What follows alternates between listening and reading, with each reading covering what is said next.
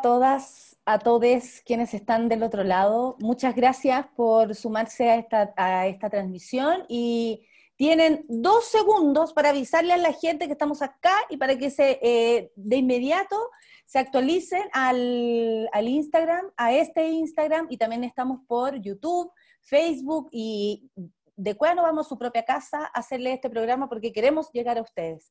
El tema de hoy es la libertad de expresión. Eh, para nosotras como actrices, este es un punto medular de nuestro trabajo. Expresarnos es lo que necesitamos hacer. Y desde ese punto de vista queremos darle una vuelta con grandes invitadas hoy día, eh, no sin antes hacer una reflexión que empieza más o menos así. Libertad de expresión, manoseado concepto, como todo lo que secuestra la derecha cuando quieren redefinir lo que ya entendemos como negativo. Ejemplo, el negacionismo de violaciones a los derechos humanos.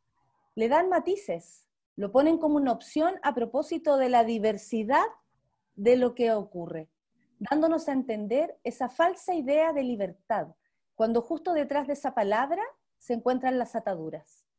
Déjame decirte que está muy bien que seas lesbiana, pero aléjate de mis hijas. No. Definamos opinión, definamos expresión, nunca relativicemos la discriminación. El pensamiento fascista lo que ha hecho este último tiempo, y creo que es precisamente una de las razones del estallido personal y social que estamos viviendo, ha querido cambiar a los malos al sitio de los buenos. Quieren convencernos de que sí hay gente que depende del lugar de donde se encuentre, merece morir por ser quien es, por opinar lo que opina, por gritar más fuerte. Conceptos como democracia, diversidad y libertad de expresión se entienden como la oportunidad de encontrar el camino más fácil a la discriminación con total impunidad. Y la impunidad, como sabemos, es la pluma con la que se ha escrito la historia de nuestro país, nuestra triste historia. Así empieza la buena racha del día de hoy con este tema y por supuesto le quiero dar la bienvenida a mi compañera, amiga, eh, eh, de tantas cosas, hay que decirlo, no soy madrina de su hija porque no la conocí antes, pero con ustedes, Andrea Gutiérrez, no, mentira. ¿Qué tal la presentación, amiga? Y gemela hoy día. Y gemela, hoy día. Ni nos pusimos de acuerdo, pero eh, funcionó. Bienvenida, amiga. Bueno, eh, eh, tú me das la bienvenida a mí porque tú ya llevas. Yo te doy la bienvenida a ti, po. Yo te doy la bienvenida a ti. Gracias. Yo te doy la bienvenida, tú me das la bienvenida. Y nos abrazamos. Sí, gracias por estar acá. gracias por por tomar eh, la, la, batuta en esta conducción de la buena racha. Saludos a Mariana, que sí. con este merecido Tomamos, tomamos la, la, la, posta finalmente. La posta, la posta como somos las redes, po. así somos las redes, así funcionamos. Por supuesto que sí, así que le mandamos besos y gracias, gracias por todo el trabajo que hoy día disfrute el programa. Sí. Que hoy día disfrute lo que conversar. Sí, así que muchas gracias. Eh, Oye, tenemos que agradecer porque no somos tan ordinarias, tenemos auspiciadores. Miren, por favor, estos son los pan mostacho. Me llegaron una cachada de pan. Mira, igual. harto pan, ¿ah? porque yo tengo pan. Voy a salir a vender pan, ¿sabéis? Porque, bueno, ustedes saben, las actrices y el trabajo, está escaso. Aquí tenemos pancito dulce, esto es una sorpresa para mí. Todavía no le pego el diente porque eh, lo quería mostrar primero. pero yo lo probé, lo probé, en el ascensor, yo el dulce.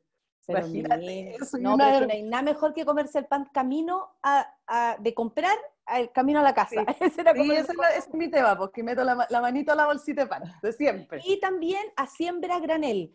Ese no me ha llegado, pero le doy el mismo sentido y abrazo ahí. Y muchas gracias por estar con nosotras, nosotros esta tarde. Eh, oye, eh, esos lugares tienen un descuento especial para actrices Chile, así que nuestras compañeras que están escuchando aprovechen que nos tienen un descuento especial. Así que muchas gracias. Muchas gracias, porque se agradecen los descuentos especiales, sobre todo ahora. Eh, oye, empecemos. Em, está súper rudo, no pensábamos hacer el programa con este contexto, porque lo que pasó ayer, francamente, nos pone muy triste, lo conversamos anoche, lo hemos conversado hoy día, Y la verdad es que dormir en un país donde se violan los derechos humanos, en un contexto además que nos aprontamos a una, una, una elección tan importante, un plebiscito, eh, uy, resulta escalofriante, francamente. Nos, no, bueno, eh, empecemos, démosle. Es el contexto, es el desde el día de hoy. Sí, porque es ver, bueno, lo que dices tú, la verdad que nos sirve mucho y lo conversábamos antes con las tremendísimas invitadas que tenemos. Eh, los sucesos que, que, pasaron ayer tienen mucho que ver y hacen que uno piense mucho en la necesidad de tener un conocimiento cabal, eh, completo, reflexivo, análisis de la verdad de las cosas, de los hechos que, que ocurrieron. Eh, vemos también la necesidad desesperada de la gente por hurgar esta, esta verdad, la cantidad de imágenes eh, que existen hoy día a disposición, tanto por la gente que graba eh, con su teléfono como, como las cámaras que existen en los distintos lugares, nos hace añorar ¿cierto? una forma eh, de comunicación que sea más justa, que esté liberada de, de intereses ¿cierto? de mantener ciertas cosas en secreto, de proteger a ciertas organizaciones, eh, nos hace que también esperamos un poquitito más de crítica en los puntos de prensa que vimos hoy día, tanto de carabineros, Rosas no, por supuesto, porque no da la cara, pero sí eh, del otro señor que salió y, de Pérez, ¿cachai? Que al final dan una, una, argumentación tan ridícula, em, tan eh, insustancial, diría yo, mm. insuficiente para todas las personas que humanamente ayer eh, con suerte lograron conciliar el sueño después de las imágenes que vimos, después de la situación que, que pasó y que ha hecho además de hoy un día muy encendido, ¿no? muy despierto, eh, muy solidario también, diría yo, con la, con la familia, eh, con este estudiante, el propio colegio. Yo leía la declaración del colegio donde es estudiante y las declaraciones, los apoyos también, eso demuestra que todavía estamos, a pesar de la pandemia, a pesar del aislamiento, en una conexión eh, potente. Así que, eh, tenemos a las invitadas especiales. Eh, ideales para esto, aunque no habríamos querido que sucediera, por supuesto. a mí lo que también me llama la atención son las declaraciones de la, esta señora de, derechos, derechos humanos de los, de los niños, la subsecretaría de la niñez, eh, no, no, la subsecretaria no de la, niñez, no la Pati, que es otra cosa. El, ella, ella ponía el, en contexto que este chico de 16 años, eh, y eso me parece grave, que desde, desde ese lugar, ¿no? De donde se supone debe eh, nacer la genuina preocupación por el joven, se quiera de algún modo, em, a través de la comunicación, a través de la expresión, que es lo, de lo cual vamos a hablar hoy día, eh, de alguna manera estigmatizar al chico, mm, decir mm. que era en contexto, ¿cierto? Poner la violencia en un contexto de em, desmanes, desorden, en fin. Ella usó esa palabra. Y creo que viniendo desde ese lugar, eh, podemos sacar por conclusión entonces qué es lo que opina el gobierno de Chile, que a todo esto no salió más que el señor Belolio hablando de justicia, hablando de paz. Eh, y bueno, sería bueno recordarle que sin justicia no hay paz, pero de todas maneras usando, ¿no? Eh, a lo que yo me refería al principio, usando conceptos, manoseando conceptos, para dar a definir que eh, sí se puede, te puede pasar algo si tú no te encuentras en el lugar preciso o estás haciendo desmanes.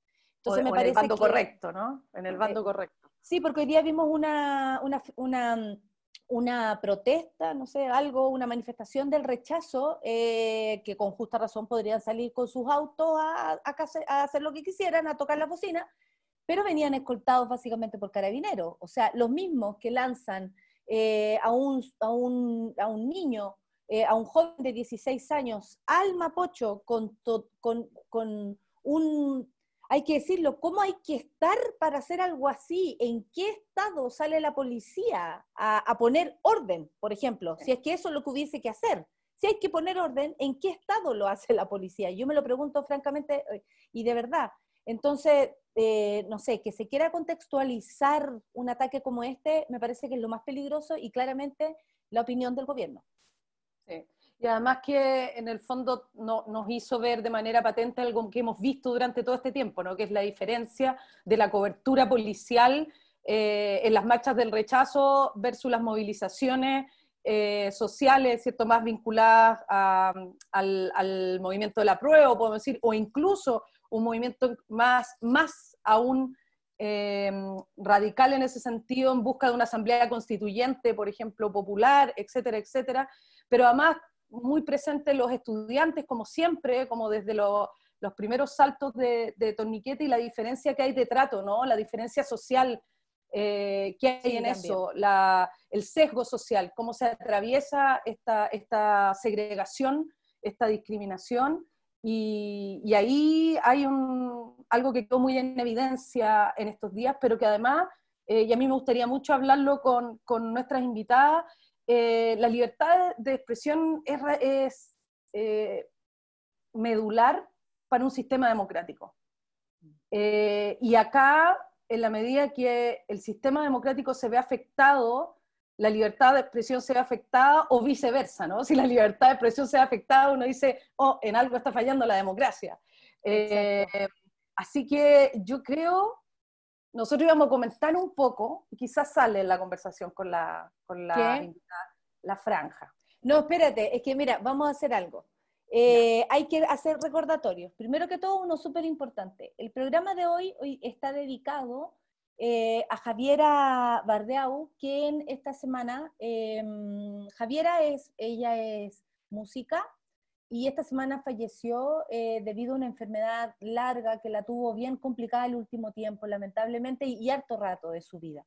Eh, le mandamos un abrazo a su familia, a sus compañeras que la sufren muchísimo en este momento, que la extrañan y la van a seguir extrañando, y este programa con mucho amor está dedicado para ella, para su gente, eh, donde quiera que estés. Y, la canción que escuchamos al principio era de ella, y se llama Expandida. Eso es lo primero. Y lo segundo, que, bueno, el programa está transmitiéndose además por el desconcierto, eh, por si acaso pueden ir para allá, y también por YouTube en el caso que le esté fallando el Instagram. Yo tengo aquí el Instagram y aguante, eh, eh, ah, aguante la Javi, grande Javi, y toda la gente también aprovecha de mandarle amor están opinando. Eh, muchas gracias, sigan haciéndolo porque esa es la, libertad de expresión y tiene que ver, y hoy día le vamos a poner los límites, lo de la franja, bueno, así habría que, habría que comentarla, ¿sabí? Habría que comentarla. Sí, obvio que Sobre todo la franja RN, que nos parece que es una cosa muy, un aporte muy sustancial a las distintas posiciones. Qué terrible, qué terrible no saber qué hacer. ¿Cómo se juntó RN a decidir qué hacemos? Oye, todos opinamos distinto, ¿qué hacemos? Eh, es, muy, es, muy, eh, es muy loco, bueno, eh, en fin, y, podemos comentar eso, pero antes de pasar a nuestra invitada, ¿por qué no me das el machito de la semana o eso va al final? Ah, para que comente. Ahora. Ahora, ay, que lo va a querer comentar la, una de las invitadas, te lo digo. Y la otra también, porque debe haber leído la otra, yo, yo hallo que las dos, yo creo que todo el mundo, podríamos invitar a una amiga en esta parte. Esto es una sección llamada El Machito de la Semana, elegido eh, con un estudio muy, muy profundo de... El comité curatorial de la buena racha. de la estupidez que a veces significa ser hombre. Eh, machito de la semana. Tenemos machito de la semana. Nosotros, el machito de la semana es en realidad un ser irrelevante. Que es importante que ustedes lo sepan. No es alguien que tenga como, no es que haga grandes cosas, sino que tiene eh, machismo. Podría, podría, porque tiene un lugar bastante privilegiado para hacer grandes cosas. Eso es lo más preocupante. Y puede ser amigo, tal vez, de la invitada, ¿sabes? Tengo miedo. No van a poder referirse. Bueno, ahí vamos a entender el silencio nosotros. el vacío que nos van a hacer. El machito de la semana porque se mandaron ahí una, un, un, comercialcillo con un extracto de una obra de él, pero en realidad viene dando material hace mucho tiempo. Yo no, ni siquiera voy a hablar de la obra, ahora del material que ha dado durante muchos años eh, que ustedes pueden buscar porque le me acaba de llegar como en los Emmy, me acaba de llegar el sobre del machito. con el compilado, con, el, compilado, te juro, te juro. Sí, eh, después de escribir variados libros, después de ser incluso eh, educador también, porque es profesor de universidad, locutor de radio, aún, aún como habla, eso es privilegio. El machito de la semana es Rafael Mucio. Tal cual. Mira, mira, se ríe. No, mira, están hablando las dos. Me gusta, me gusta, están las dos opinando así y no pueden porque las tenemos silenciadas, porque la libertad de expresión aquí es limitada. Ah, ¿te cachai? No, porque vienen después. Oye, sí. Eh, Y eso no va revisar- po. No, pueden va. revisar, pueden revisar porque eh, tiene que ver con el teatro, tiene que ver con una forma de, de proponer ciertos temas. A mí no me parece eh, que los temas tengan que desaparecer, el machismo no tiene que desaparecer como temática en una película, eh, no, no, no, no se trata de eso. Se trata de eh, las provocaciones y cómo se utiliza el tema para llamar la atención a ver tu obra, el por qué tú utilizas y haces de ciertos temas eh, el argumento de tu obra de teatro en este caso. Y claro, hay provocación, eh, es bastante fuerte y, y básicamente se trata de un directorio donde a una mujer la tratan como la reverenda y uno dice esto es comedia, esto es verdad, no me queda claro. ¿Y saben por qué? Porque lo hacen los hombres y los hombres no tienen derecho aún a hacer chistes feministas. Ese es el punto. Nosotras sí. Usted haga es. los chistes sobre el tamaño de algo, no sé, pero los chistes feministas todavía, por la desigualdad que vivimos, son para las mujeres. Y si no, hazlo muy bien, que no nos demos ni cuenta y te aplaudamos sin quererlo.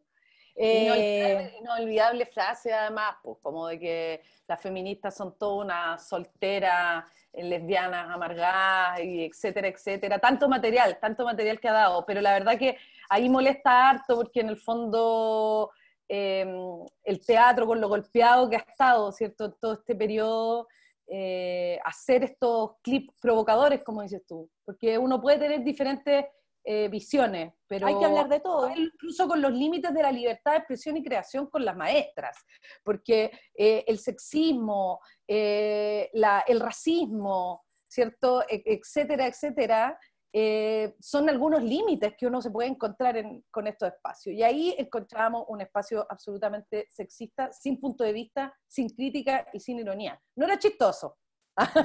no es chistoso. No es chistoso.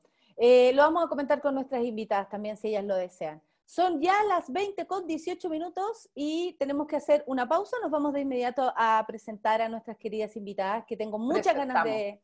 Las presentamos. Oye, Sí. los mazos currículum, hay, hay que decirlo. No- yo Hubo no que meter nada. tijera.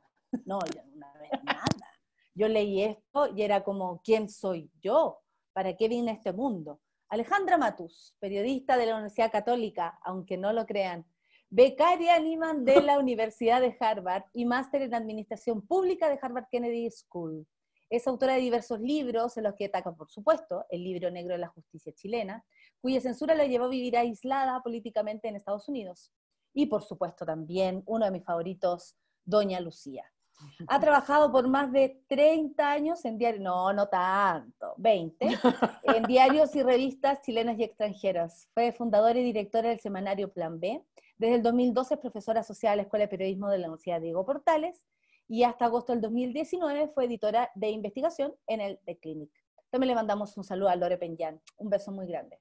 Actualmente estudia un máster en escritura creativa en la Universidad de Nueva York, que no sabemos si en realidad lo está haciendo, porque con tanto trabajo para Chile, eh, queremos saber, ¿ah? ¿en qué va la beca? ¿En qué va la beca a propósito de la semana esta de los becarios? Bienvenida, Alejandra Matus.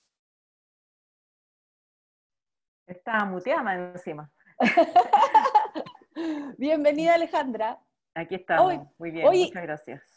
Y estamos también, y ya se ve por ahí, a nuestra querida Antonella Esteves, periodista, bachiller en humanidades, magíster en arte, en mención en teoría e historia del arte de la Universidad de Chile, candidata a doctora en estudios de género de la Universidad de Buenos Aires con una tesis sobre educación sentimental y cine de mujeres.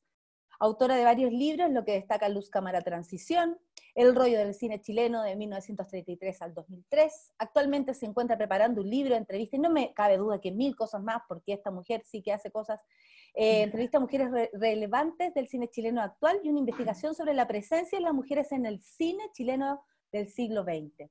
Es co-creadora y directora y editora, perdón, general de la Enciclopedia del Cine Chileno, www.cinechile.cl, y principal fuente de información sobre cine chileno, hay que decirlo, cofundador de la radio online de la cultura, radiodemente.cl. ¡Oh, saludos a Radio Demente! Y eh, directora eh, de este festival tan hermoso también, Festival de Cine de Mujeres de Chile, el FEMCINE, que en marzo del 2020 celebrará su décima edición. Bienvenida eh, y con mucho amor te recibimos, Antonella Esteves. Hola Nata, hola Andrea, hola Alejandra, estoy súper honrada primero por la invitación de la red de actrices chilenas que admiro muchísimo y por estar en, esta, en este panel, qué maravilla, como soñado, soñado. Andrea, empecemos, pues, porque empecemos. porque queremos escucharlas. Ahora nosotras nos callamos y dejamos que nuestras invitadas se expresen. Eso es lo que queremos. Libertad de expresión, el tema de hoy. Eh, pongamos el contexto de, ayer. Andrea, ¿qué opináis? Me parece, eso justamente. Dale. Partamos, partamos de, de los sucesos de ayer justamente porque eh, a mí me parece haber escuchado eh, algunas veces a Alejandra diciendo que en Chile no se ha dado en realidad un debate amplio en materia de libertad de expresión y a nosotros nos interesa mucho aportar en esta conversación a cómo construir ese debate. Y nos parece que los sucesos de ayer eh, y las repercusiones que eso ha tenido hoy dan cuenta como muy claramente de qué se entiende y de cuáles son las limitaciones, podríamos decir de alguna manera, en materia de libertad de expresión en Chile. Así que partimos contigo, Ale, que nos, que nos cuente un poco qué te parece lo que ha ocurrido y su cobertura y lo que tú quieras, en realidad. Bueno, tal como ustedes señalaban en un comienzo, eh, libertad de expresión, igual que el derecho de propiedad, que también podemos hablar en algún minuto, eh, son muy manoseados porque eh, se usan fundamentalmente eh, en contextos de derecha para justificar la, valga la redundancia, el derecho de ciertos contenidos a circular. Pero la libertad de expresión es un concepto mucho más amplio eh, eh, y es un concepto de alguna manera filosófico, abstracto, que significa que en una democracia todos y todas tenemos derecho a expresarnos libremente sin censura previa y sin temor a las consecuencias consecuencias entendidas como la coerción del Estado. O sea, sin temor a que el Estado eh, no, nos aplique alguna sanción por, por eh, pensar y por eh, emitir em, opiniones. Y en esto siempre se usa como referencia los fallos de la Corte Suprema gringa, que ha establecido que esta libertad de expresión incluye los contenidos más indeseables, o sea, eh, eh, más incómodos eh, o provocadores. Porque si la libertad de expresión no ampara, digamos, esos contenidos que se salen de la norma, por ejemplo, se usó este concepto para, para defender el derecho a la libertad de expresión de la revista, ay, no me acuerdo, pero una revista semi-pornográfica. Que, Creo que era Hustler. Hustler, claro, la revista Hustler. Eh, eh, su derecho a existir y a estar en los medios de comunicación. Ahora, no es un derecho, eh, no significa esto que sea un derecho total en el sentido de que no, no, uno no responda, por un lado, de, de lo que piensa. Por ejemplo, si bien la libertad de expresión permite el derecho de Rafael Gumucio a presentar esta obra de teatro, la libertad de expresión tampoco significa que los demás se tienen que quedar callados. O sea, tiene el la libertad de expresión también protege a quienes ven su obra y no les parece y la critican con todo derecho. Eso no está dañando el derecho de expresión de Gumucio. O sea, si nadie le inicia un juicio, eh, no lo llevan preso, por eso no lo amenazan, eh, eh, digamos, es parte de la libertad de expresión. Hay países eh, como Europa, por ejemplo, los países europeos, sobre todo después de la, de la Segunda Guerra Mundial, que eh, sufrieron las, eh, el holocausto, pero en el fondo el uso del aparato del Estado para asesinar a sus propios ciudadanos sobre la base con un discurso, con, un, con una idea. Esta idea que es la idea de la supremacía blanca o, o de la necesidad del exterminio de los judíos en, ese caso, eh, está prohibida en Europa porque es la respuesta de ese continente, o por lo menos de algunos países, Alemania en particular, eh, la respuesta de ese país a su trauma. Entonces, yo eh, creo que también, así como existe la libertad de expresión en los términos que yo les expresaba filosóficos, también en el marco de las democracias, cada país tiene derecho a decidir según su propia realidad cuáles son los límites de esa libertad de expresión.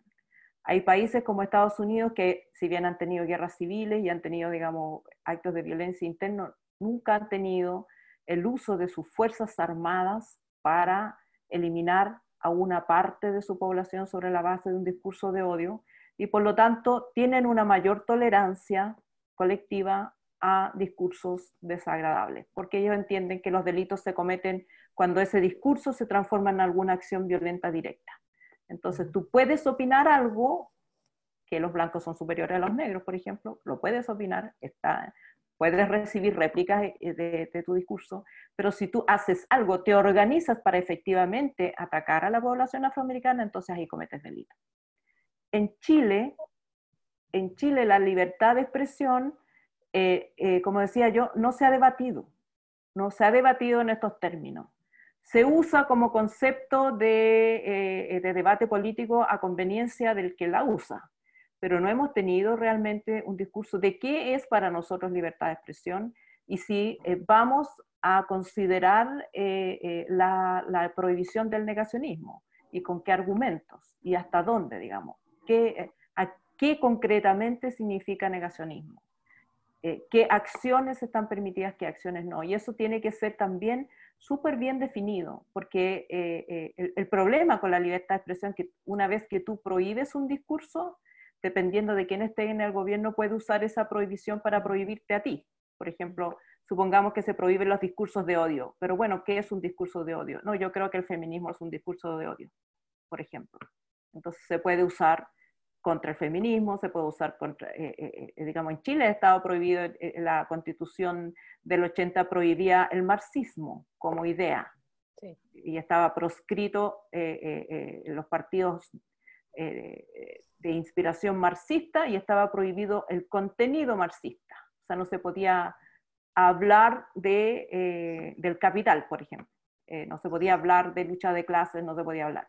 Entonces, a mí me parece que, lo que hay que proteger son los derechos, o sea, que el Estado, la labor del Estado es proteger el derecho a la integridad física, a la no discriminación, y a veces la discriminación viene por discursos, eh, pero en general la discriminación viene por acciones. Entonces, más allá de la discusión de, eh, eh, de establezcamos prohibiciones, establezcamos garantías establezcamos protección.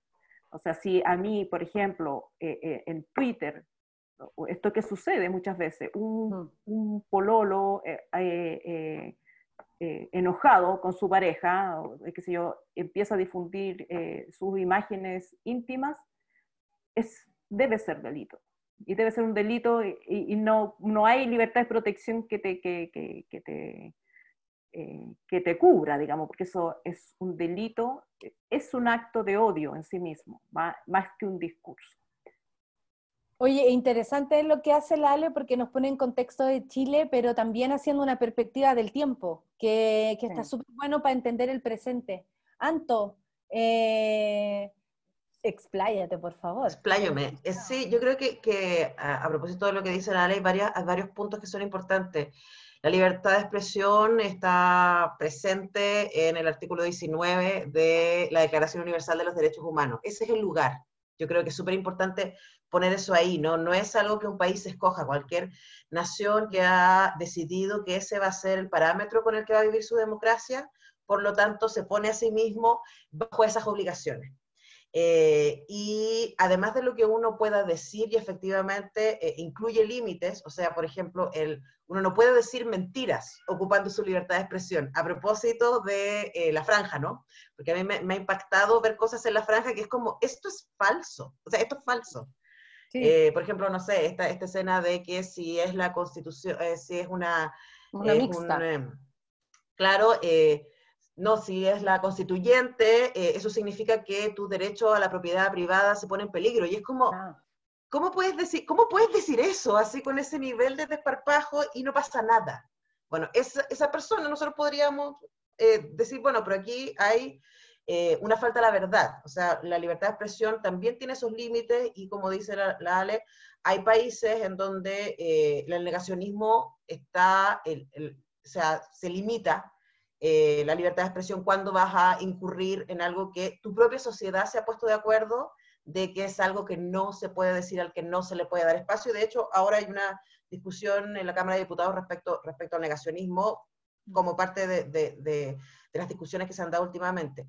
Quería decir eso, quería decir también que, que la libertad de expresión también incluye la, la- posibilidad de ocupar los espacios públicos, o sea, la, la libertad de, de reunión, que a propósito de lo que pasó ayer, ¿no? Y de poder decir cosas en esos espacios que ahí nos damos cuenta que vivimos en una democracia de mentira, porque ahí no están protegidos quienes están haciendo uso de su libertad de expresión y su libertad de reunión. Esa segunda cosa. Y la tercera cosa, a propósito de un comentario que aparecía y que me parece que es súper relevante, la libertad de expresión también incluye el derecho a informarte. Y esta cuestión se nos olvida. Y eso es otra cosa que en nuestro país está tremendamente eh, complicado porque, como sabemos, eh, las familias que detentan el poder, ese 2%, las 300 familias que básicamente son dueñas de Chile, también son dueñas de los medios de comunicación. Eh, incluso uno podría decir también administra los contenidos que pueden estar en televisión nacional, porque aunque su propiedad sea parte del Estado, como está entregado al libre mercado y por lo tanto depende de los auspiciadores, van a ser los auspiciadores los que van a definir las líneas editoriales de los medios de comunicación que se sostienen desde esa lógica. Esa cuestión no la podemos perder de vista, porque cuando decimos, bueno, pero ¿por qué sale ese titular?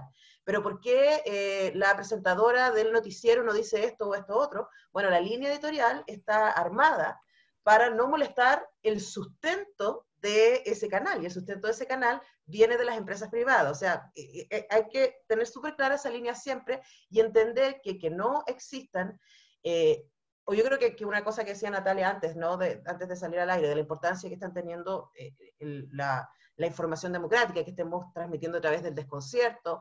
Yo estoy en Radio Universidad de Chile todos los días, ahora la Ale también está los viernes de la tarde.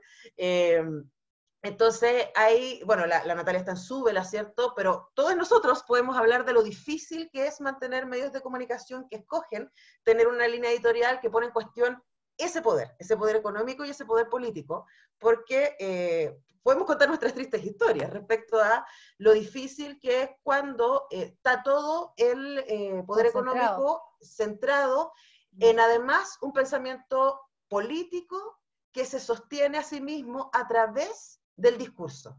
Y eso, ojo, esto también, esto es la clave de, del patriarcado también, o sea, el espacio profundo, el terreno de discusión es el sentido común. Y, y, por ejemplo, de nuevo volviendo a la franja, ¿no? La UDI diciendo eh, rechazo por el sentido común, y es como, ¿cuál sentido común? ¿Desde dónde se construyó ese sentido común? ¿Con qué información?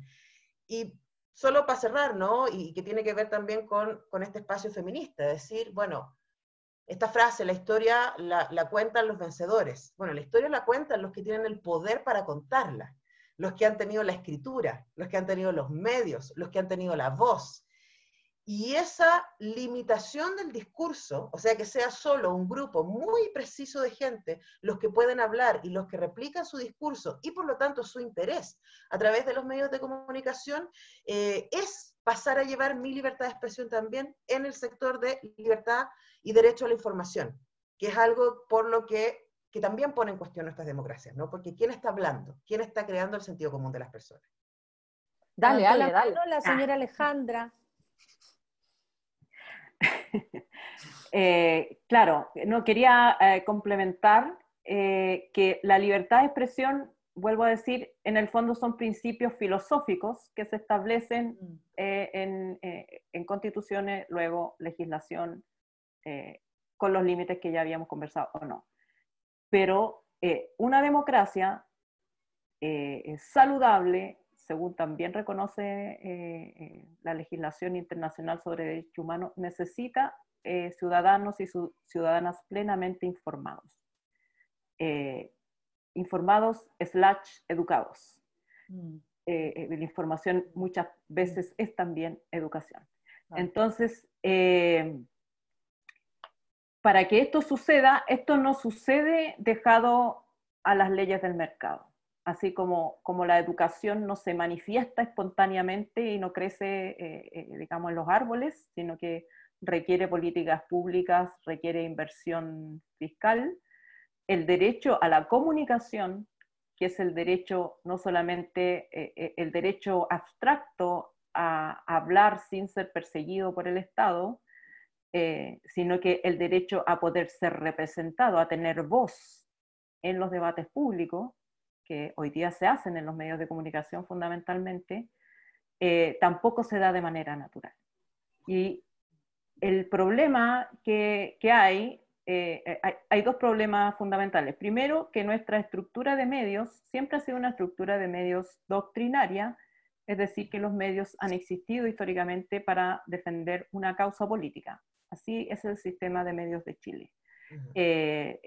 pero antes de la dictadura había pluralismo, es decir, todas las causas posibles e imaginables hasta ese minuto tenían sus medios de comunicación y tenían unos medios de comunicación bastante potentes eh, eh, eh, y sustentados, financiados. Entonces, no, no, lo que no, no había pluralismo en un solo medio, sino que por la suma de todos los medios. La televisión, que, que había nacido muy recientemente, antes del golpe, era bastante joven, eh, la televisión fue entregada a las universidades para que eh, usaran esas señales abiertas que eh, son las que son, son las que caben, son cinco o seis. Eso, ese, ese, detalle ayer, en la otra entrevista que tuvimos a propósito de otras cosas, que tú lo hayas dado me pareció como incluso llamativo, no caben más canales, no es oye, inventa. No caben más canales, claro, no caben. Bueno, lo decía la gente que no puedo tener un canal. No, se, puede. No hay, no hay, no hay eh, eh, digamos, por la limitación técnica no caben más señales abiertas, o sea, eh, por el aire, por antena, por cable, por, por, internet, las que queráis, digamos, pero... Las digitales. La señal abierta, que en el fondo que es la señal más democrática, porque tú no necesitas contratar un servicio, necesitas una tele y una antena, esa tele solamente caben cinco o seis señales, y por eso el Estado originalmente se las dio a las universidades, porque era un bien público que había que resguardar y que había que usar con criterio, y eh, eh, se pensó en ese minuto que las universidades eh, podían usarlas para prestar un servicio, y había una que era del Estado, que era TVN. en la dictadura, se, eh, eh, por supuesto, la universidad además estaban intervenidas, los rectores eran militares, para los que no recuerdan, no son muy jóvenes, eh, y entonces esos militares o marinos o curas le entregaron las señales, se las vendieron a los privados, canal, la Iglesia Católica fue la última, hay que decirlo, ya resistió bastante, pero el, que era, también, digamos. el que era el Canal 9, claro, era el que era el canal 9 y el que era el canal 11, eh, se vendieron tempranamente a los privados. Pero lo que se vende es el derecho a explotar la señal. No es una señal, no se puede vender la señal en sí misma porque la señal, vuelvo a decir, es un bien público, de origen lo mismo con las radios. ilimitado. Claro, claro las radios radioeléctricas. El, espectro eh, radioeléctrico FM, el AM desapareció, hay que decir, bueno, me mm. encantaría que volviera. Pero bueno, ese es otro tema. En ese eh, entonces, entonces, el tema es que eh, eh, como, como el sistema de medios se estableció así, en dictadura se estableció así. En dictadura se, se le dieron, se permitió solo que circulara el Mercurio y la Tercera, y los canales se entregaron a las manos privadas que ideológicamente tienen los mismos pensamientos, son los mismos dueños, en fin.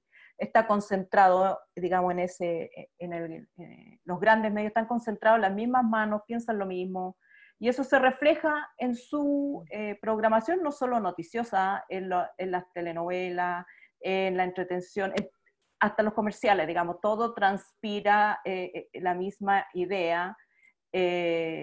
y por eso es poco pluralista. No es poco pluralista porque no haya libertad de expresión, es Mm. poco pluralista porque la libertad de expresión no existe en el aire, se manifiesta en medios. Y hay un sistema de medios que también, por decisión de las nuevas autoridades, se quedó así. Eh, eh, este, eh, en el sistema de medios, de bueno, la, la concertación y la nueva mayoría siempre han dicho que, eh, eh, que no había quórum para modificar muchas cosas, y es cierto, pero el sistema de medios sí lo podían haber modificado. Y no lo hicieron, digamos, se sintieron cómodos con el sistema de medios como estaba, como estaba y, y así es. Y por eso... eh, y por eso la gente siente de alguna manera rabia y no se siente representado, porque ese medio, esos, esos medios no pretenden representar a toda la sociedad, pretenden representarse a sí mismos. Y como son una minoría, bueno, representan a una minoría. Eh, eh, el tema de la publicidad, el tema de la publicidad es relevante hasta el punto que a la publicidad le interesa. Eh, lo que prima al final del día es la causa política del medio. Y lo, podemos, Absolutamente. y lo podemos ver en los matinales.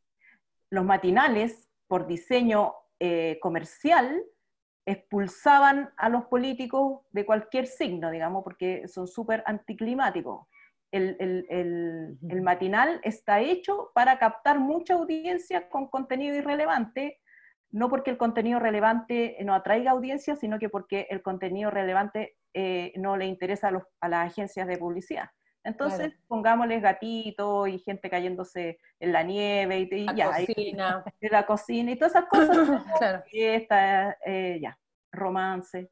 Todo eso eh, eh, atrae a mucha audiencia, pero a la vez eh, se salta el tema de la conflictividad y trae mucha comercial. Y en, ese pero sentido, en esta época hemos visto cómo está poblado de políticos. Y eso es incluso contrario a los intereses comerciales de los canales. Ahí se nota. Podríamos decir, Ale, que, prima que, es, que hay una relación entre, ponte tú, el sistema subsidiario eh, y, la, y el ejercicio de la libertad. Por supuesto, o sea, eh, el sistema de medios. La, también, la también quería acotar. Claro. El no, pero dale, termina. El sistema de medios es un espejo del tipo de sociedad que tenemos. Sería muy raro que en una sociedad donde todo el poder está concentrado en una minoría, tuviera un sistema de medios pluralista y diverso y, y, y, y, de propiedad repartida. Sería muy extraño. O sea, es el sistema político el que genera su sistema de medios. Ya lo decía Marx.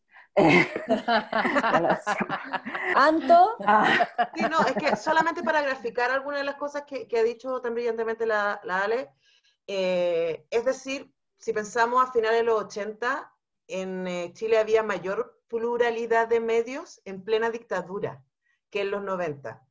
Y eh, conozco casos de cerca, ¿no? Como por ejemplo lo que pasó con Revista Análisis, que para poder subsistir tenía apoyos de organizaciones extranjeras y en el gobierno de Elwin se les prohibió seguir recibiendo esos apoyos porque el acuerdo, los acuerdos de la transición, era que ahora éramos una democracia y por lo tanto el Estado se iba a encargar de que hubiera pluralidad de voces y bueno, aquí estamos. Eh, segundo, también para, para, mostrar un poco lo que decía la Ale, o sea, no es casual que veamos a Lavín todos los días en todos los canales. Y que no, sé no si necesita franja, tiene, tiene franja. Yo hago zapping de noticias todos los días y no es casual que veamos las mismas noticias en todos los canales. O sea, efectivamente hay sí. una mirada. Hay un gran editor, hay como un, un, un, un gran editor. Claro, y que, y que, no funciona como la gente se imagina, ¿no? La gente se imagina que Luxic llama al jefe de prensa y que le dice esto sí, esto no. No es así, no necesita llamarlo. No Esto me interesa, llamarlo. ¿cómo funciona? Cuéntenos, ¿cómo funciona? Oye, pero espérate, espérate, que termine, que termine la, la, sí, la, la, Antonella. Su tema, porque después tenemos que hacer una pausa y seguimos ah, con eso, porque ahí nos ponemos más pesadas. Claro. Así que termina la Anto el tema y nos ponemos más pesadas después. Claro. No, y lo, lo, tercero que quisiera hacer énfasis respecto a lo que decía de, de a quién pertenecen, y yo creo que eso es súper, es, es, para, para ponerse profundamente iracunda, ¿no? Eh, los, los canales de televisión, las radios, están ocupando espectro que es un bien público. Y quiero hacer énfasis sobre eso. Porque, por ejemplo, una de las razones por las que Radio Universidad de Chile se salió de la, de la Asociación de Radiodifusores Chilenos es cuando empezaron a perseguir a las radios locales. Eh, ¿Por qué? Porque ¿quiénes pertenecen hoy día a Archie? Grandes empresas. O sea, hay una empresa que tiene 12 radios en FM. O sea, como... Y, es extranjera. Hola. Entonces, no es casual tampoco que eh, la Asociación eh, del, para la Construcción tenga una radio. O sea, ¿por qué, por qué una, una, una, empresa que hace edificios escoge invertir cantidad tremenda de plata en tener un medio de comunicación? Esas son preguntas que uno tendría, tendría que hacerse, ¿no? Entonces, yo creo que, que cuando hablamos de derecho de expresión, también es importante eh, marcar eso, de que lo que está pasando en los medios de comunicación tiene un impacto en cómo nosotros miramos el mundo. Eh, y quienes están detrás de esos medios de comunicación, lo que hemos visto, están perpetuando sus propias lógicas de poder. Eso fue lo que se puso en cuestión a partir del 18 de octubre y acá está, constituyendo. Oye, maravilloso porque eh, queda tan claro cuando una tiene la posibilidad de participar de los medios alternativos. Eh, por ejemplo, eh, tengo en mis manos, porque no diría en mis espaldas, porque lo hago con un equipo maravilloso, un programa hace siete años, el Café con Nata, y no tengo auspiciadores. Eh, a mí me tienen ahí porque me quieren y porque hay un público que, que, es, eh, que aprovecho de saludar porque también está aquí viéndonos ahora. Em, pero tú cachai, Nate, que con la cantidad, que es lo que decía la, con la cantidad de gente que te escucha, ¿cómo nadie Tendría que tener aviso, claro. ¿Cachai? o sea, como que uno dice, pero versus hay programas que no lo escucha tanta gente, pero que sí tienen y tienen un montón de avisos. El punto es que cuando me ofrecen trabajo desde eh, la radio FM, por ejemplo, que eh, surgió en un momento, eh, el, trueque que tú haces, o sea, claro, podría vivir de aquel trabajo, por ejemplo, qué rico hacer un programa de radio todos los días y vivir de eso, habría sido maravilloso. El punto es que la, la plata sí me la van a dar si yo entro en el juego de ellos. Pero si yo sigo aquí en el punto CL, no me van a dar plata. O sea, también hay algo como de, tú vienes, te invitamos, te hacemos una oferta por primera vez hace algunos años con plata, porque también, por ejemplo, el, el, negocio de la radio en un momento fue que los mismos rostros llevaran auspiciadores y uno terminaba haciendo el contenido y llevando la plata. Era muy extraño. Yo en ese contexto no podía porque no, no soy eh, Nicolás Larraín, no tengo amigos que sean mi amiga, que sean dueñas de viñas y huevas raras. No es así, yo no puedo hacer eso, no pertenezco a ese lugar. Pero por otro lado, si uno observa esto como una película, te das cuenta que, claro, que tú podrías, yo, oh, esta huevona loca, podría entrar a un medio, pero ¿cuáles son los costos para mi trabajo, mi libertad de expresión y el por qué la gente está conmigo? Que ellos quieren captar, ellos quieren, yo lo percibo así, ellos lo quieren para ellos. Pero ¿qué hago yo ahí? Me acallo. ¿Por qué? Porque yo no tengo la posibilidad de opinar.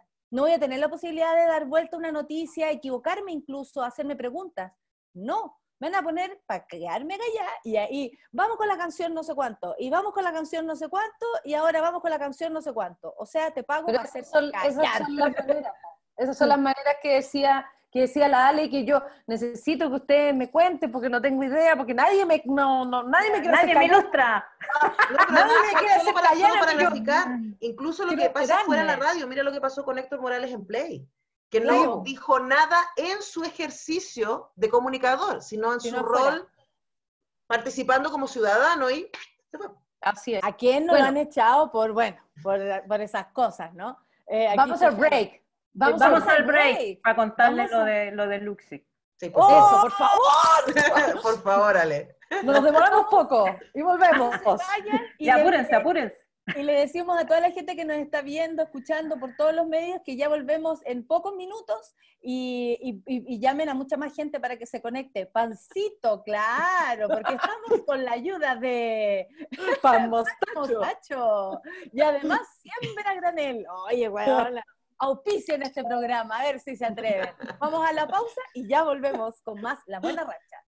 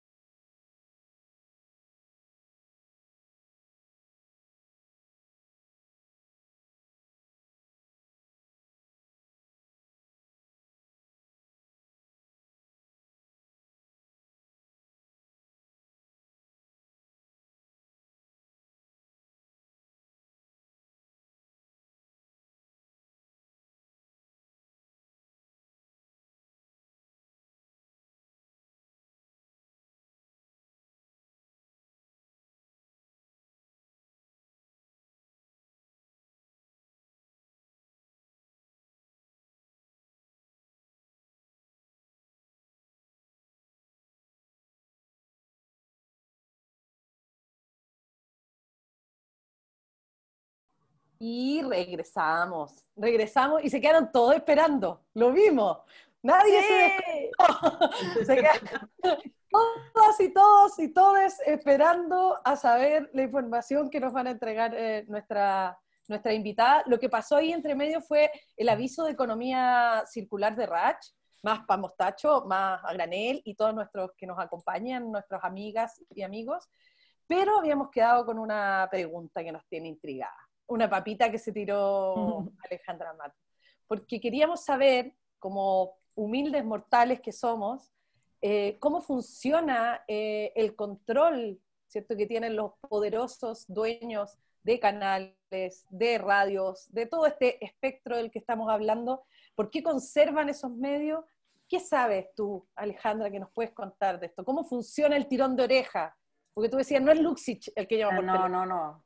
Eh, primero que nada, bueno, vamos a partir por la tele y después le hablamos los diarios porque son un poquito distintos, eh, el resultado es el mismo.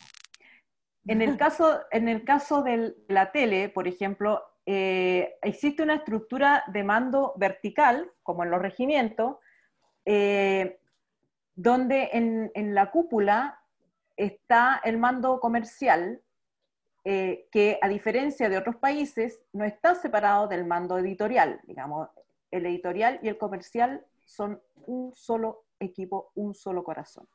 Quien los nombra es el dueño, en este caso Luxic, los nombra y ya se olvida, digamos, no necesita volver a intervenir a menos que, eh, digamos, no se comporten como él espera.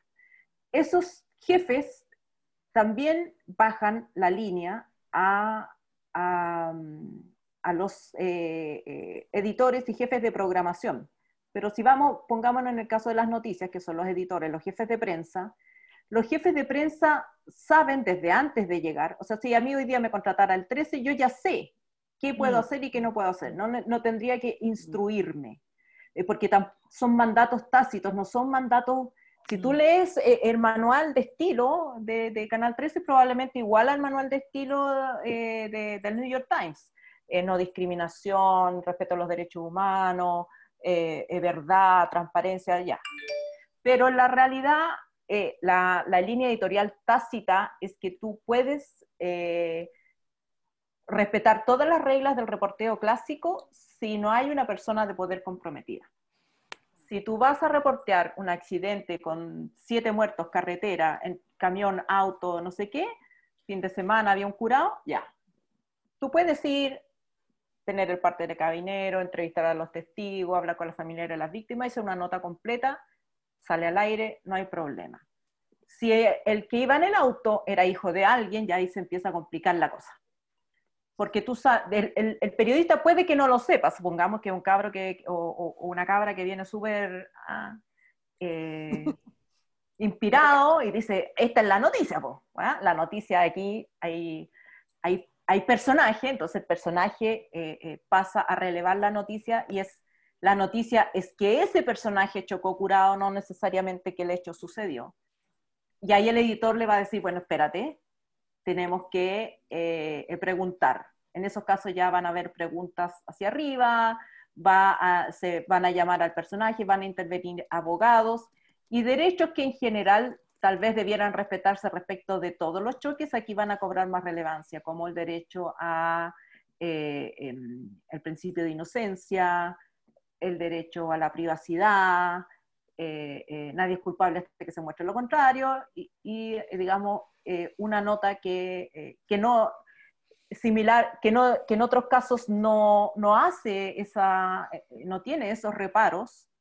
En este caso aparecen todos esos reparos, pero no aparecen reparos como diciendo, no podemos informar esto porque esta persona tiene poder, sino que aparecen reparos revestidos de, de, idealismo, de ética. Contenido, contenido. Contenido. Esto es respeto a la ética, en respeto al profesionalismo, no lo podemos publicar así, ya, entonces ya. Empieza a andar eh, esa máquina. Esa es una excusa como muy habitual, ¿ah? O sea, para incluso Chile para firmar tratados internacionales habla de soberanía el ministro París ahora se niega a entregar eh, los datos por, la privacidad del paciente. Por la privacidad del paciente. O sea, como que entra en esa misma categoría, de, esa misma categoría. manipulación. Y uno sabe, pero uno sabe, o sea, todos saben mm. lo que es, porque si tú aplicaras esos principios siempre, entonces no hay tu tía, ¿cierto? Si siempre nos preocupamos, siempre el, canal eh, no informa una noticia hasta que hay un juicio penal porque bla, bla, bla. En su propia trampa. Eh, claro, que esa lo diría en su propia trampa, que por supuesto que es la violación de todos los principios éticos posibles a Dios y por esa, Esa inequidad se nota mucho en las mujeres, por ejemplo, en todo lo... Se nota en todo, esa, ese, es en todo, porque se nota la exposición, la sobreexposición. Lo que hicieron con Navila, por ejemplo. Eh, Navila, o sea, el, eh, todo lo que es eh, derecho a la intimidad, por eso también decía que los derechos también se mm. usan como excusa. Derecho a la mm. intimidad em, es un derecho de los blancos y las blancas porque mm. cuando, tú, cuando hay, un, hay un, por ejemplo, un terremoto, un, cualquier eh, tragedia, los periodistas de, de, televisión, sobre todo, que son los que llegan con las cámaras, se meten hasta el baño y las bacenicas flotando y la señora sin peinarse, digamos, o sea, no, no hay ahí el cuidado de que eh, la llamamos por teléfono, vamos a ir a su casa, nos permite entrar. Eh, y si quiere entrar, o sea, nunca se muestran las casas del barrio alto, o sea, lo que más aparece eh, es súper gráfico porque entrevistan al, al, no al intercomunicador y, atiende la nana.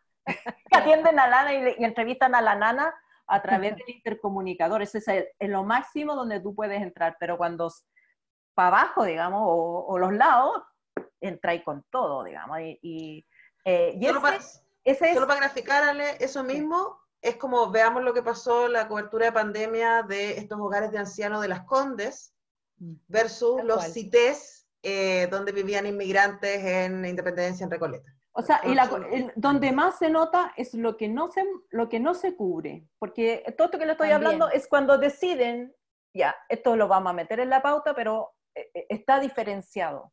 Y está diferenciado y son los editores en realidad los que, los educadores, los que establecen las normas para los nuevos, los que vienen llegando y entonces los meten en, en, orden rápidamente. Y como la mano periodística es muy barata y en general la mano de obra periodística de, de los noticiarios en Chile son periodistas recién egresados con poca experiencia que si protestan por la manera en que se cubren, bueno, chao, next. Levanta una no, no, o sea, next. Eh, eh, ni, ni, nos enteramos que, que, eso, que ese gesto de, de, defensa profesional puede haber ocurrido y no me cabe duda que ocurre, que, que hay gente que dice, oye, pero ahí ya, listo, chao. El, el, la manera en que está estructurado hace que, esa, que es muy difícil salirse del, de, de, la camisa de fuerza. Y, y, está todo lo demás que no se cubre. O sea, cuando tú ves cuando los canales de televisión mandan eh, equipos a reportear a Venezuela, los periodistas hacen lo que tienen que hacer en Venezuela. Entrevistan a las personas, entrevistan a los opositores, van a los hospitales, van a los lugares donde la gente no tiene, a los supermercados, mostrar que no hay, no sé, productos. Eh, muestran la realidad del país más allá de lo que diga la autoridad. En Chile es al revés. En Chile los periodistas cubren lo que dice la autoridad y no le preguntan jamás a la gente que vive otra cosa. O sea, eh, eh, el, movimiento del 18 de octubre, eh, las fuentes son carabineros, el Ministerio del Interior, y las imágenes son los incidentes, pero no lo que la gente, ¿por qué 3 millones de personas salen a la calle? Que es lo que cualquier periodista debiera preguntarse. Y lo de ayer es así, Entonces, Por eso digo que no es que Luxic llame y diga, oye, no, se les vaya a ocurrir. No, no necesita, el, el sistema está aceitadito, es así, funciona así. Y cuando pasan cosas como lo de ayer, cuando pasan cosas como lo de ayer, vemos el, se cayó. Claro. La, voz pasiva es la voz pasiva que también eh, eh, para lo que eh, el público que no tiene por qué saber las lecciones de periodismo, pero una lección clásica del periodismo es que toda acción tiene que tener un sujeto. No, no, las, así como cuando un, mamá se quebró, ¿qué te dice la mamá? ¿Cómo que se quebró? ¿Se quebró solo? Me claro, claro. Esa es la, la, voz pasiva es la del cabrón chico. Oye, se me perdió. se, me perdió. ¿Dónde lo dejaste? se perdió, se perdió. Sí, no, no, pero estoy pensando que eso lo hemos visto, o sea, eh, Gustavo Gatica quedó ciego, Fabiola Campillay quedó ciega, o sea, eh, eh, se repite y se repite y me parece importante porque tú dijiste, eh, o Andrea dijo respecto a lo que pasó ayer y yo, por ejemplo, ayer, ahora estábamos comentándolo antes de partir, ¿cierto? Se decreta que va a haber este estado de emergencia preventivo, que es algo además que, que es muy misterioso, hasta el mes de mayo. Y yo vi noticias un poquito antes de eh, meterme a esta conversación con ustedes, y eso debería ser un titular. Y no está. No, está en las redes nomás. De hecho, acá tengo la información. Y de hecho Sí, ahí aparece no otra cosa que me parece importante, que, que es lo que dice Alejandro. O sea, esta mujer increíble eh, movilizó esta, las fuentes oficiales a partir de una investigación que ella empezó a mover y a denunciar en las redes sociales, ¿cierto? A partir de eh, información oficial, que, que fue lo, lo- lo más fantástico ahí, periodismo de investigación ahí. Reina Es total. periodismo informativo, porque, eh, eh, digamos, también para desmitificar, la gente cree que, que periodismo de investigación como que tenéis que tener una habilidad súper especial y ya, secreto, secreto de los La, secretos. la Ale siempre le quita toda la, la épica a las cosas. Es cualquier pega, pues, Ale. Es cualquier Y además cualquier pega. valentía también. O sea, pero Eh, estoy- claro, que- pero, lo pero a lo que voy, a lo que, lo que quiero decir es que esto debieran haberlo hecho todos los medios, porque eh, no es que Mm. yo haya hecho algo excepcional que a nadie se le hubiera ocurrido si genia, no, es algo que debería hacerse con normal ocurrencia en los medios de comunicación y como no se hace, bueno, apare- aparezco yo como que tuviera una, eh, una, una varita mágica, pero eh, es, es sim- el simple ejercicio de decir, ¿te cuadran estas cifras? ¿No te parecen raras? Busquemos otras fuentes, contrastemos la información oficial, o sea, el reporteo tipo Venezuela, que se hace en Venezuela pero no se hace en Chile. No es que no sepan hacerlo, no es que no se les ocurra, es que se inhiben de hacerlo. Y es lo que históricamente se llamaba como autocensura. Yo me autocensuro.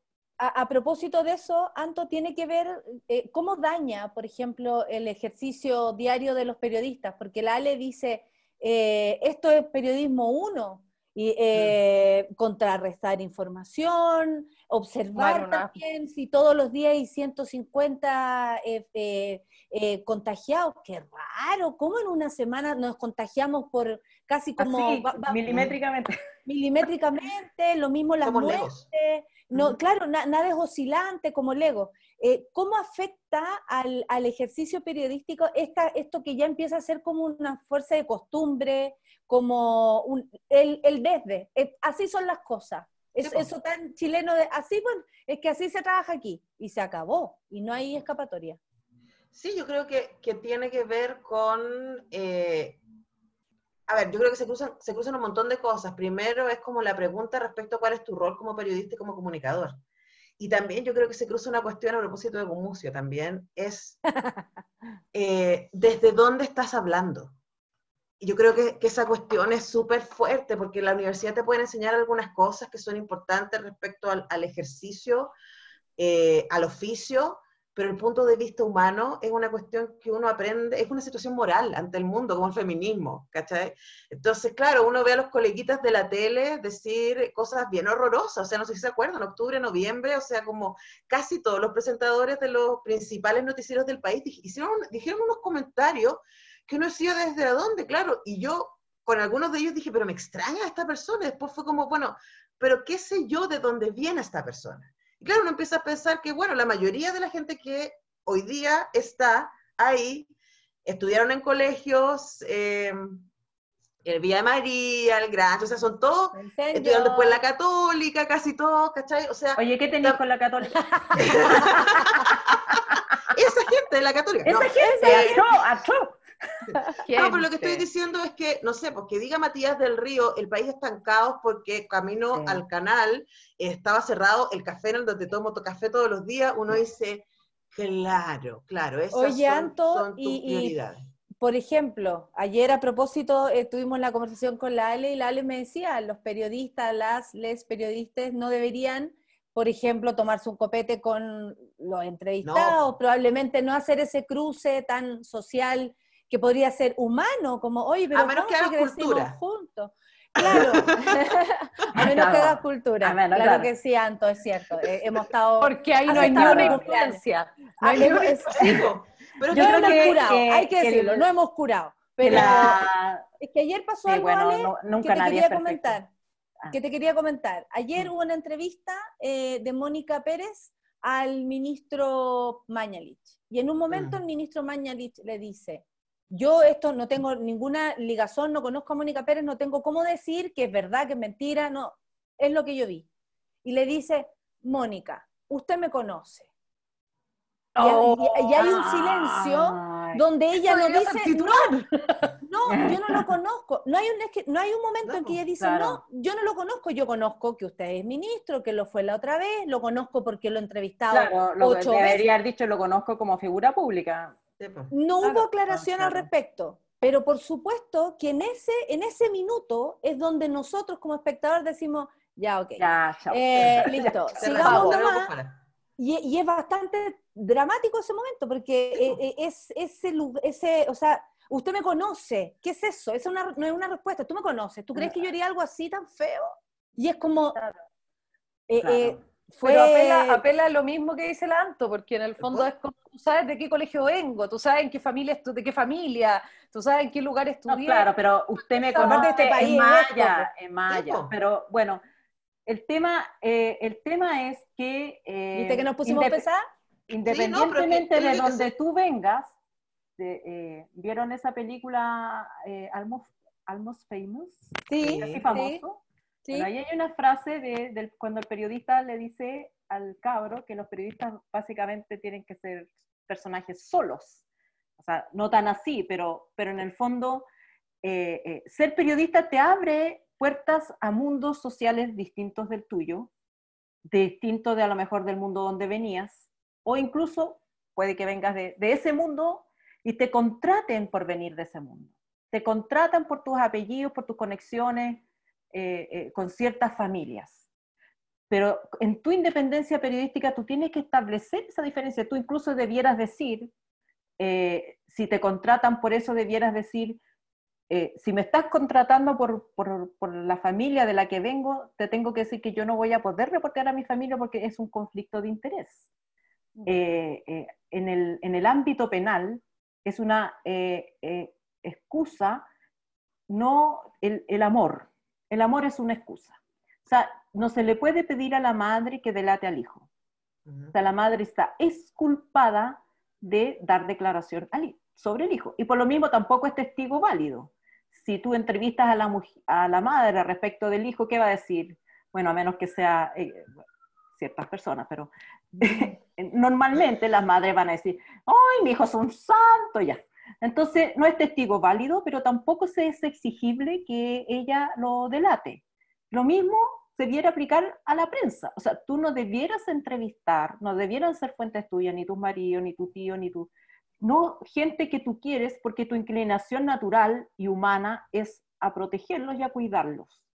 Y por eso la- eh, eh, eh, mi planteamiento es que la independencia significa que tú no hagas de el mundo donde vas a reportear tu zona de, eh, eh, de amistad, de romance, de, de- de familia, de, de, eh, de carrete. O sea, todos Mm. tenemos derecho a tener un círculo social y todo, pero ojalá que tu círculo social sea ajeno y distinto a tu ámbito. Si eres periodista económico, que tu mundo eh, eh, sea, no Puede sé, po, ser el gente que arte. juega el bridge. Claro, claro, puede Claro. ser el arte ya. Pero no hacer de los ministros de economía que entran y salen tus amistades, especialmente si no perteneces a ese mundo, porque Mm. es, es más difícil romper con un mundo del que tú ya, al que tú ya pertenecías de antes, eh, eh, que aceptar esta, esta cooptación, porque eso es, de ciertos mundos a periodistas que no son de su mundo y que de repente se sienten eh, invitados a estos salones, eh, pasajes pagados a, a- a ciertos lugares, eh, animar eventos los fines de semana, porque apareces en la tele, te, te invito a animar un evento X, eh, y después se produce el conflicto de interés. Entonces yo, mi, mi- mi planteamiento es que debieran declararse ese conflicto de interés. Si yo Claro. todos los fines de semana yo le animo la, eh, la- o animo las fiestas de fin de año de la minera La Escondida, no puedo reportear a Minera La Escondida. po. O sea, Mm. podré reportear otras cosas, pero esa no. ¿Qué ibas a Bueno, contar, pero, Anto? pero piensa que perdón, piensa que tenemos, eh, insisto, rostros periodísticos que son rostros de multitienda, o sea, es como... Claro, ahí ya... claro, y lo otro que tú decías, Nata, o sea, es como Chile es muy chico, y, mi tema tiene que ver con el poder, o sea, cuando yo echaba la talla de que es distinto que si uno es periodista de cultura, que es a lo que yo me dedico eh, mayormente, es como, claro, ahí no hay un espacio de poder. Claro, eso es lo que, claro. ¿Cachai? el tema tiene que... te sueltan una entrada, y, o libros, cosa que por supuesto siempre se agradece, ¿cachai? Pero, pero no es el espacio básicamente que está permitiendo que en Chile estemos en un saqueo en vez de una sequía.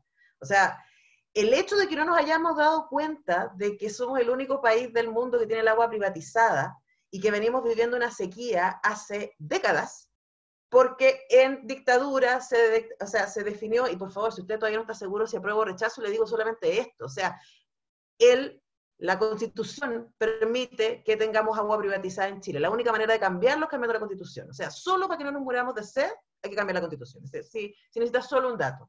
Pero, por ejemplo, ¿cómo llegamos ahí? ¿Y cómo no sabemos eso? ¿Y cómo las notas siguen hablando de que falta agua? Cuando básicamente agua está, pero está... No, no, ahí son las dos cosas, porque eh, también el calentamiento global hace lo suyo, por supuesto. Sí, por supuesto, pero, estoy pensando... Claro, ah, son las dos cosas, porque además con calentamiento global, lo que la, aún más con calentamiento global, con mayor razón debiera ser público. Porque es un bien que es escaso ahora y, se va a volver aún más escaso. O sea, no va, la sequía no se va a acabar. No, claro, pero lo que estoy diciendo, Alex, es que, por ejemplo, hay zonas de nuestro país que en donde la gente no tiene agua para sus animales, pero hay hectáreas y hectáreas de paltas. Por eso. Verdes. Entonces, eh, eh, tiene que ver con, con, la administración de bienes. De nuevo, como hablamos de los medios de comunicación, administración de bienes pero, pero, por eso dispongo el tema del, del, calentamiento global, porque es un bien escaso ahora y va a ser más escaso aún en el futuro. Claro, y en el fondo lo que, lo que dice la Anto es que se enfoca de repente... Ah, claro, se enfoca, igual también, pues, eh, también no te la vi los dientes tanto rato. ¡Qué seco! Claro, de esa mucho más corta. ¡Qué seco! Pero de nuevo, bueno, y, se, se, acabó, se acabó. claro, pero no, pero, perdón, solamente para hacer este énfasis respecto a lo, que hablábamos antes, ¿no? al poder. O sea, ese ministro que dice, de esa ducha más corta, lávense los dientes más rápido, es uno de, su familia es uno de los principales propietarios del agua en Chile. Entonces, ¿qué? o sea, hablemos de influencia y de poder. Pero un poco, el, drama es que, eh, eh, eh, digamos, también es conocer la realidad del mundo que las personas en poder eh, van a tratar de defender sus intereses y, que lo hagan no debiera sorprender. El tema es que la labor del periodista es precisamente eh, eh, poner en conocimiento de la población ese dato y poner en conocimiento el dato de que el consumo potable humano es apenas el 3% del consumo de agua y que dándote duchas más cortas, que digamos puede ser bonito, un gesto de generosidad, un gesto amable, ojalá no tan corta como para que, para que nadie sufra. Trata de echarte jabón, pero bueno. pero el tema es que, aunque nos dejemos de duchar, no va a cambiar eh, eh, eh, la escasez de agua porque el problema es la explotación indiscriminada por parte de los privados.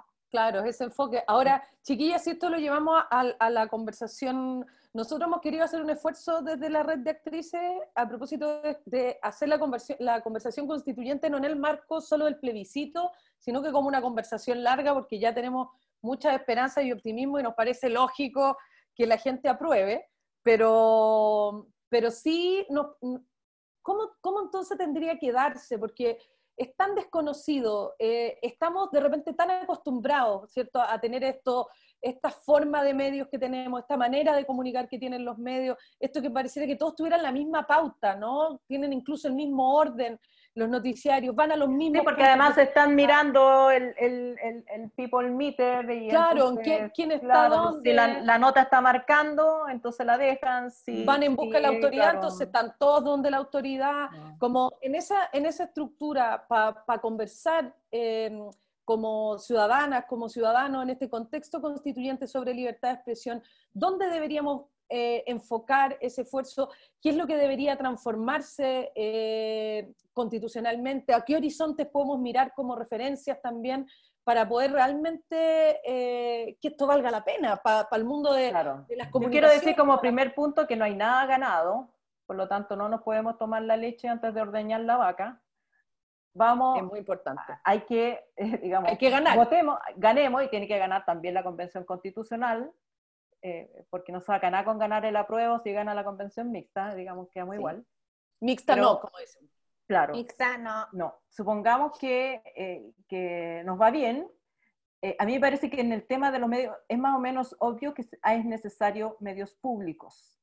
Ahora, medios públicos eh, eh, es un tema, hay, hay muchos modelos, mucha, eh, y cada cual tiene sus desafíos, sus puntos bajos, sus puntos altos.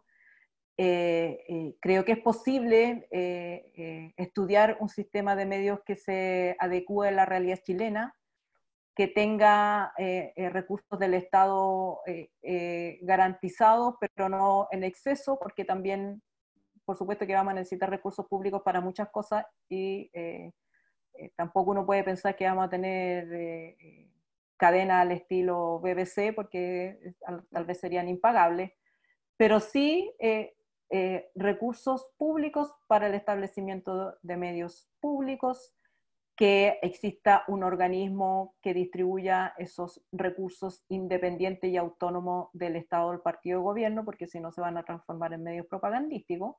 Claro. Eh, porque eh, no solamente el sistema de medios chileno eh, no permite satisfacer la necesidad de comunicación de la sociedad chilena, sino que eh, eh, también porque la revolución digital eh, ha puesto,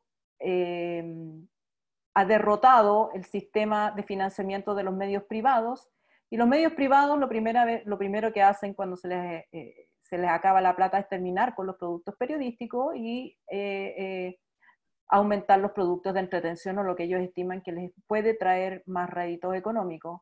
La información, el periodismo, sobre todo el periodismo crítico, nunca ha sido amigo de la publicidad y por lo tanto eh, tienen ese incentivo perverso los medios de comunicación de, eh, si necesitan avisos, per, eh, primero que nada cerrar periodismo, contratar menos periodistas y los periodistas que están ahí, digamos, que estén bien ordenaditos, no se salgan de, de esa línea.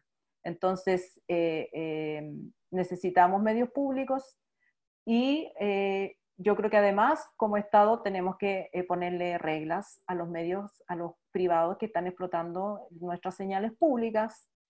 Eh, no se puede hacer cualquier cosa con un bien público, no se debería hacer cualquier cosa con las señales abiertas.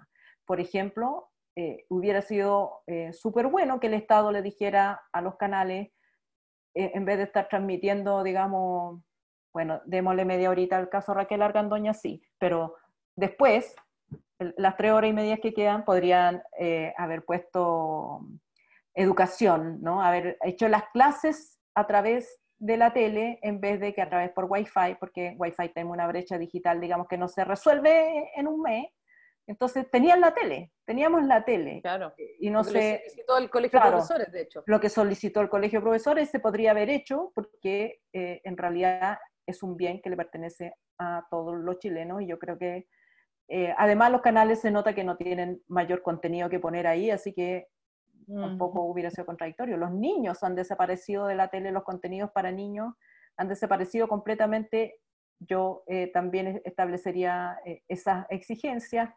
Eh, y que los eh, digamos existía en algún minuto la franja cultural que al final se transformó hasta Checopete era franja cu cultural, pero eh, los canales privados, por muy privados que sean, también tienen que cumplir con ciertas responsabilidades, tienen que respetar los derechos humanos, tienen que respetar las leyes de no discriminación, tienen que respetar el pluralismo y, y, y los conceptos eh, eh, democráticos como cualquier otro canal más allá de su línea eh, editorial propia o lo que quieran promover.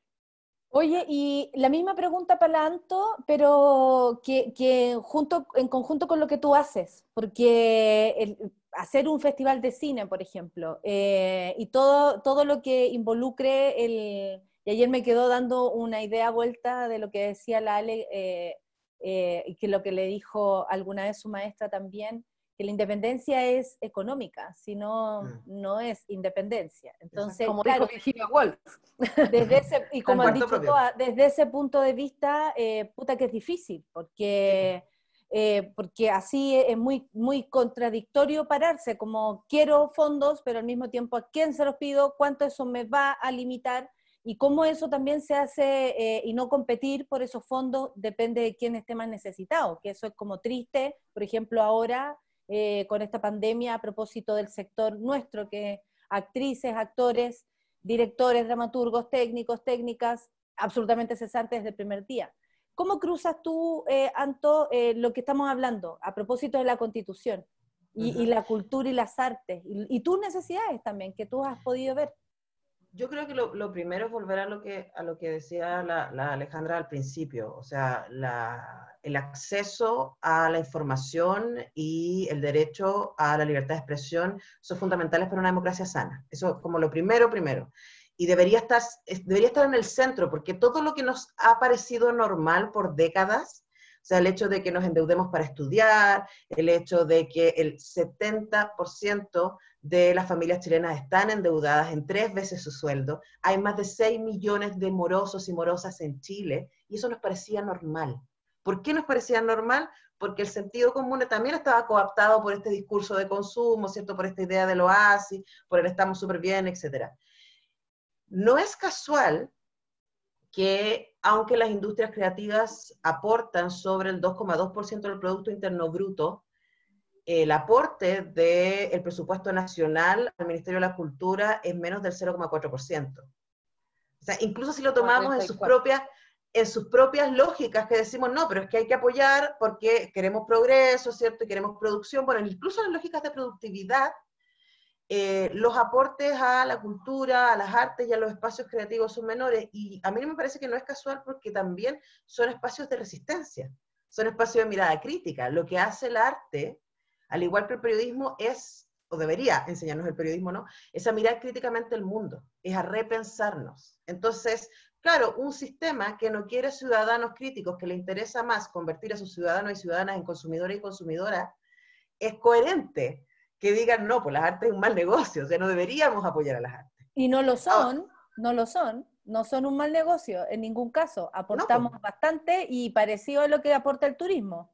Eh, eh, pero es que exactamente ese es mi punto. Ahora, entonces, ¿por qué al turismo se le dan todos los apoyos? Y lo hemos visto ahora con las medidas del gobierno. eh, o se ve como y, una problemática. Claro, y al, al mundo de la cultura no, bueno, porque el mundo de la cultura es peligroso.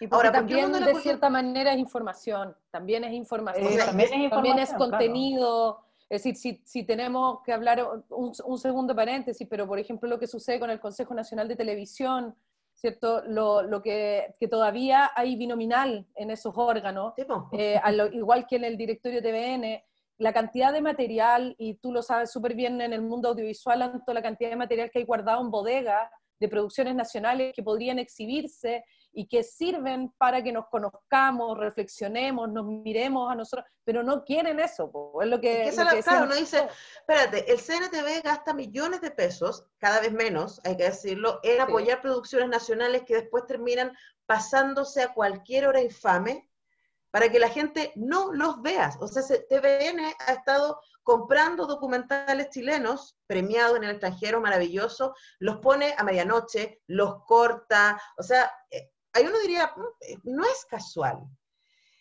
Ahora, ¿por qué Y eso casual? sucedió en todos los gobiernos, porque, el- Sí. el- el- eh, por ejemplo, el documental El diario de Agustín eh, sobre, el, sobre el mercurio, eh, lo compraron un año y no sé cuánto, eh, el director Ignacio Agüero. Agüero estuvo no sé cuántos años peleando para que TVN lo exhibiera. Al pues, final lo exhibieron un día a las 12 de la noche y ya, bueno, ahora menos mal que está YouTube y lo, lo pudiste ver, pero, pero se compró Lo compran para guardarlo. para guardarlo, lo compran para guardarlo. eh, Y eso es, eh, encuentro la cru- crueldad máxima. O sea, por, o sea, Pero, por favor, entonces no lo compré. O sea, por- ese es, eh, no sé. Pero es que finalmente es como, es como sí, pero no. Eh, Es, es la idea de no, estamos Claro. siendo políticamente correctos, pero la- en, la, la realidad no me interesa crear ciudadanía crítica. Y lo que no solamente no te hace- interesa que- publicarlo ahí, no te interesa que se pueda difundir en otro lado, porque como lo No. compraste queda amarrado, no puede, no Sí. lo puedes llevar a otro lado. Pero además ahí pasa otra cosa que era lo que tú decías ahí al principio, Ale, que tiene que ver, para mí, la libertad de expresión también tiene que ver con la existencia del pluralismo. Y conectándolo con, lo que me preguntaba la Nata, nosotros creamos el FEMCINE, el Festival de Cine de Mujeres, frente a la realidad de que menos del 10% de las cosas que llegan a cartelera hace 10 años y todavía están dirigidas por mujeres. ¿Cuál es el problema que tiene eso? Es que hay una parte de la sociedad que está sobre representada y que la gran mayoría de las cosas que vemos y que generan nuestra educación sentimental, nuestro sentido común, están hechos por hombres blancos, heterosexuales, ricos de primer mundo, que hablan inglés y viven en Hollywood. Eh, y el hecho es que ese grupo de gente que tiene una experiencia muy precisa y que tiene todo el derecho de dar cuenta de su experiencia, le está diciendo a todo el resto del mundo cómo es el mundo. Es como, es como eh, lo que mm, lo que se ha dicho el feminismo, a las mujeres se nos ha construido desde afuera, a las mujeres se nos ha dicho lo que podemos y no podemos ser. Entonces, ¿qué es lo que necesitamos hacer? Necesitamos que aparezcan más voces, más voces en el cine, más voces en la dramaturgia, más voces en el periodismo, no solamente de mujeres, sino de las otredades. O sea, que aparezcan los pueblos indígenas dando cuenta de su experiencia, que aparezcan los inmigrantes dando cuenta de su experiencia, que aparezcan las diversidades dando cuenta de su experiencia. Eso es pluralidad informativa, eso es pluralidad en términos experienciales, porque además lo que nos pasa, y veía yo ahora en el noticiero, de hecho, alguna gente del rechazo hablando de por qué estaban por el rechazo y era como, qué mundo tan pequeño, o sea, es, es mi, yo y lo que yo quiero y lo que a mí me pasa y lo que a mí me atemoriza. Y ojo, que esto, yo me he preguntado muchas veces, ¿cómo llegó Trump al poder? ¿Cómo llegó Bolsonaro al poder? ¿Cómo esos discursos tan radicales de conservadores han llegado al poder?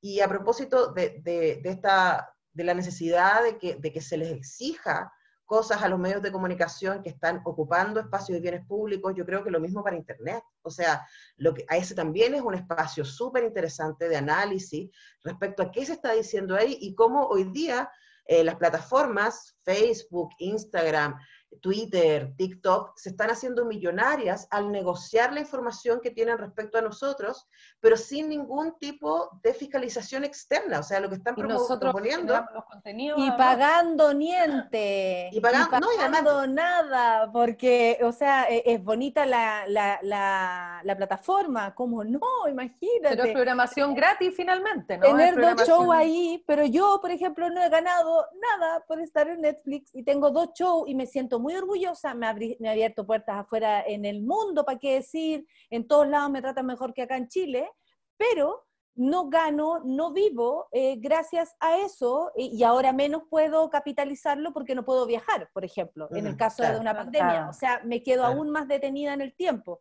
Y, y además ese cruce, les cuento yo para que no crean que uno está forrado por estar en Netflix. ¿ah? No, porque la gente, es... verdad y es súper bueno desmitificar esta sensación que tienen las personas.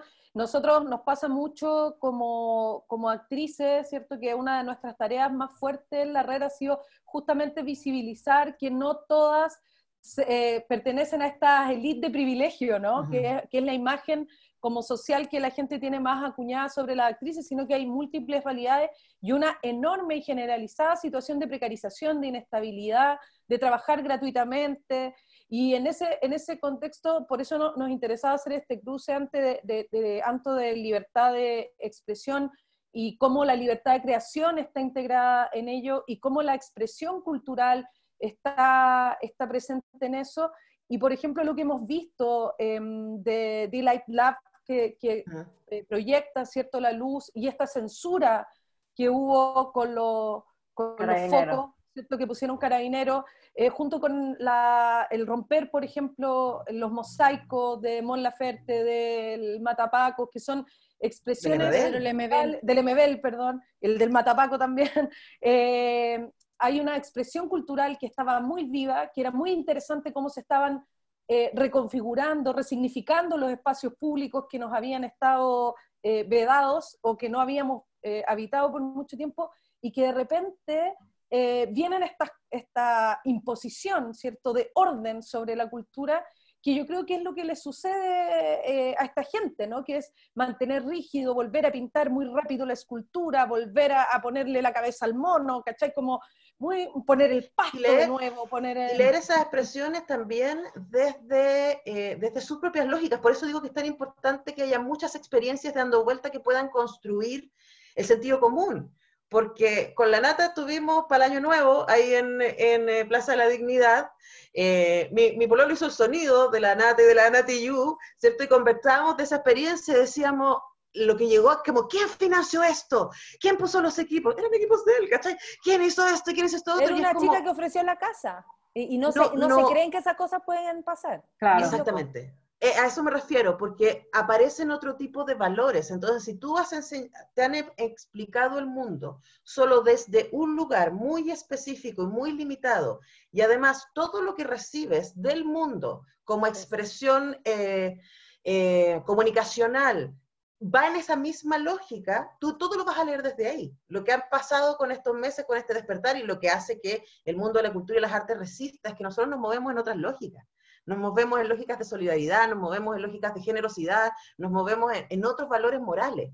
Pero, ¿qué hacemos? O sea, por ejemplo, ¿cómo dejamos de, cómo podemos cambiar la violencia de género contra las mujeres si seguimos creando machitos eh, violentos? O sea, hay que, y, si todas las, leyes que tenemos son punitivas, están para el post, y no para la educación, y no para la información, no estamos educando en empatía, ¿entiendes? Y ahí la información y las experiencias que te pueden otorgar el, acceso a la cultura y a las artes a través de la belleza, a través de la empatía, a través de la, de la conmoción, eh, son fundamentales para la creación de ciudadanos. Yo de verdad estoy como pe- pensando en eso, en ciudadanos y ciudadanas críticas. Absolutamente. ¿Y sabéis qué, Anto? Eh, porque también eh, sería súper eh, caer en lo mismo, tratar de darle a la gente un punto de vista como cerrado.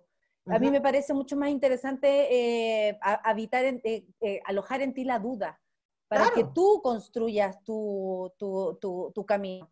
Oye, nos vamos a ir acercando al final, como para que nos hagamos la idea, y me recordé de una canción de Lana Tijoux que dice eso, donde ustedes ven el miedo, nosotros vemos verdad. Ustedes crían rabia en nombre de la autoridad. Ustedes son los pobres, carecen de dignidad. Sepan ustedes que no queremos caridad.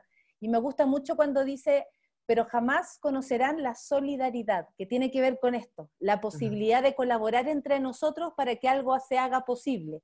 ¿Quién la financió? Nadie. Fueron dos productoras que dijeron, oye, hagamos esto porque ¿Quién una le pasó chica- los datos a Alejandra Matus? ¿Quién le pasó Claro. los datos? ¡Tu hermano! ¿Con quién se acostó? Ah, no, ya no me preguntan eso, como estoy vieja, ya dicen. No, pero si Pero te preguntan, ¿con quién se sí, pero, pero, pero, Al- Alema, tú sí te han preguntado cuánta plaza- plata te pasa Maduro. O sea, Sí, no, sí, por supuesto, me financia, no, eh, dependiendo el día, unos días me financia la CIA, el otro día me financia Maduro. Yo y vi eso la otra vez. Sí, Vi eso la otra vez me llamó sí. la atención. Así, Yo sí, dije, todo eso pero es la bueno, vida de Alejandra La Matus. vida así como, oye, la compadre, claro. la Maduro. Ya te muestro las cuentas. Ah. Eh, tenés que poder como, como va el magíster creativo. Por salvando favor. con el 4, salvando con el 4, Escritura creativa. ¿Cómo va a escritura creativa? salvando con el 4 no.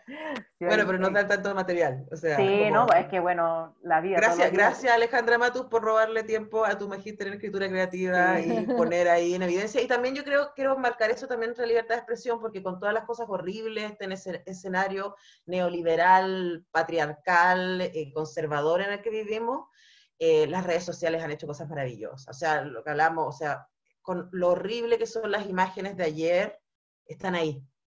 Y hoy día se, ya está el. Claro, no hay mucho que discutir con esa imagen. Eh, Yo quiero- lamentablemente, eh, en el pasado, como hablamos Ujú. eh, hace un rato, eh, no había imágenes, pues entonces la gente creía a, a quien le quería creer, pues a la autoridad o a la persona.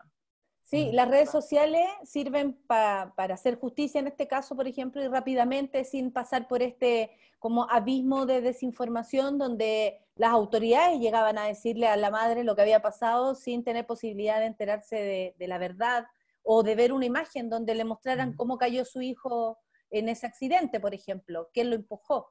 Eh, y a propósito de las redes sociales, eh, a mí me toca vivir, bueno, a la Ale también, el revés de la red social, donde la gente eh, dice tener libertad de expresión. Entonces, con esa libertad de expresión te insultan, te amenazan, mienten y, o usan tu cara, tu imagen, tu nombre para hacer ciertas cosas. Yo quiero hacer una reflexión al respecto, porque también siento que como sociedad nos fuimos educados, como dijo Laila en algún momento, para expresarnos. Nos callaron, no, no nos dieron las herramientas para ni siquiera debatir en algunos casos. Y no digo que seamos ni todos, ni todes así, no quiero generalizar, porque sé también que en todos los rangos sociales hay gente muy informada y hay gente que no está informada, así tenga acceso o no. Eh, económico, digo, para hacerlo, porque también es un privilegio tener el tiempo de leer e informarse. Eh, entendiendo esto, y como lo que a mí me pasa personalmente en redes sociales, yo lo, hablé con la Andre y estoy dispuesta más a poner el pecho a las balas que a no vivir en la experiencia de aprender a comunicarnos. Creo que nunca he pensado, ayer me hicieron una entrevista por un estudio que se está haciendo eh, mujeres feministas a propósito de, los organismos antiderechos, y, y, la verdad me decía que, que mi caso era bastante preocupante porque alcanzaba como casi todos los puntos altos de, más acoso, de, como lo más peligroso. Yo estaba como en rojo, digamos, en esto. Y, y una de las preguntas era, ¿pero has pensado en salirte de la red social? Y la verdad es que no, porque creo firmemente en el ejercicio de incluso equivocarse en aquello. Eh, creo que está súper claro cuando algo no está bien. Eh, creo que uno también tiene la posibilidad de, no de equivocarse, sino que de, de, pedir disculpas si es que ocurre, que eso también podría ser, porque a las mujeres tampoco nos permiten equivocarnos. Es como que tenemos que eh, eh, hacerlo más encima bien, lo que sea. Eh, me pregunto mucho el, camino de ciertas cosas a través del éxito o el fracaso, que para la mujer es muy distinto que para el hombre, pero entendiendo que la red social es algo tan complicado, yo agradezco que el Ale lo use para, para aquello y yo también lo voy a seguir usando y lo digo así porque prefiero poner la cara y el pecho para que, para que aprendamos y no perderme este momento donde, filo, llega mierda, pero vaya que podemos enterarnos de cómo ayer fue, por ejemplo, empujado este chico, o vaya como yo también me puedo defender de aquellos ataques que tal vez en, otra, en otro momento del mundo no habría podido. Entonces... O, organizaciones como nosotros pueden hacer un programa. Exacto. que no podríamos. Entonces, eh, eh, hay que... el otro día leía sobre... Lee los matices de esto mucha gente cuestionó la plataforma de redes sociales como qué poco serio, Alejandra Matus, que tira un Twitter así eh, irresponsable.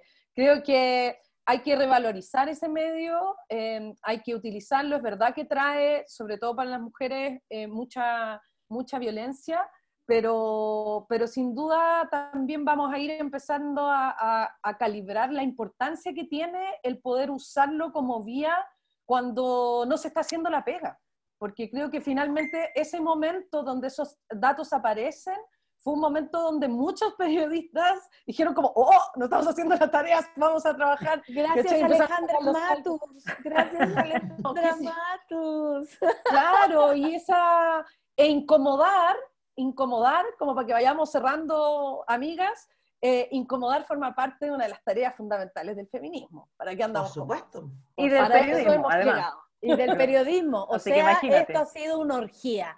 Oye, del arte y la cultura. Y la de arte y la cultura, claro. Oye, para ir eh, terminando, eh, mensajes que cada una quiera dejar acá impresos. Eh, luego nos vamos a despedir.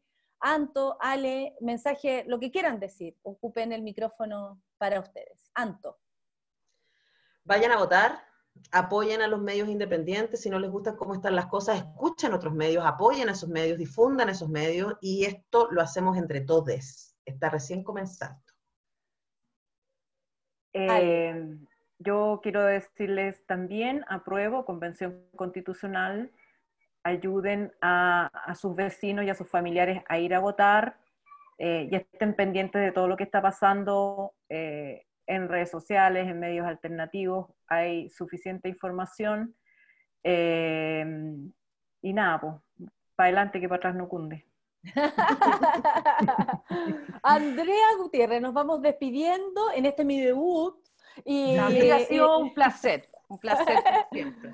Oye, no, y un placer también que, la, que todas las actrices conectadas y todos quienes también a través de, de el desconcierto, YouTube, le agradecemos al desconcierto también que, haga esta transmisión con nosotras, eh, se hayan sentido como eh, eh, apropiadas de la conversación, han comentado, han opinado, Y, eso, les agradecemos porque la libertad de expresión tiene también que, ver con la educación y con la información que uno tenga. Si tienes más aquello, eh, y bien sabemos que la educación es un poder que te quitan o te dan, eh, o tienes acceso a él, eh, usémoslo para, para, expresarnos y para usar nuestra voz como, como agente de cambio. El escenario es para eso. Así que si este es nuestro escenario, hoy día lo usamos para esto. Termina Andrea Gutiérrez. Yo me despido, muchas gracias. No, yo me despido así nomás. Muchas gracias, un placer, Las admiro mucho. Eh, muchas gracias a todos quienes nos vieron. Eh, muchos al equipo, abrazos para todas las rachas que hacen posible este programa. Eh, en la técnica, en la producción, en los mensajes, porque somos muchas las que trabajamos en esta y en todas nuestras múltiples comisiones. Así que síganos y nos vemos el próximo sábado. Por supuesto, a la misma hora, a las 20 horas, el próximo sábado estaremos aquí para todas. Muchas gracias, Ale. gracias. Gracias. Abrazos. Un placer. Abrazos. Que les vaya muy bien. Muchas gracias a todas. Cuídense.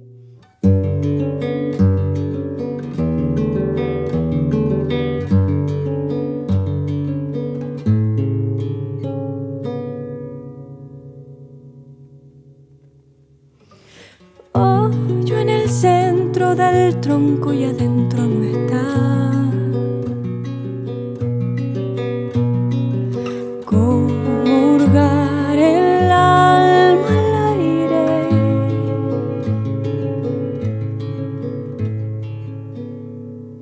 Con la calma del paseo.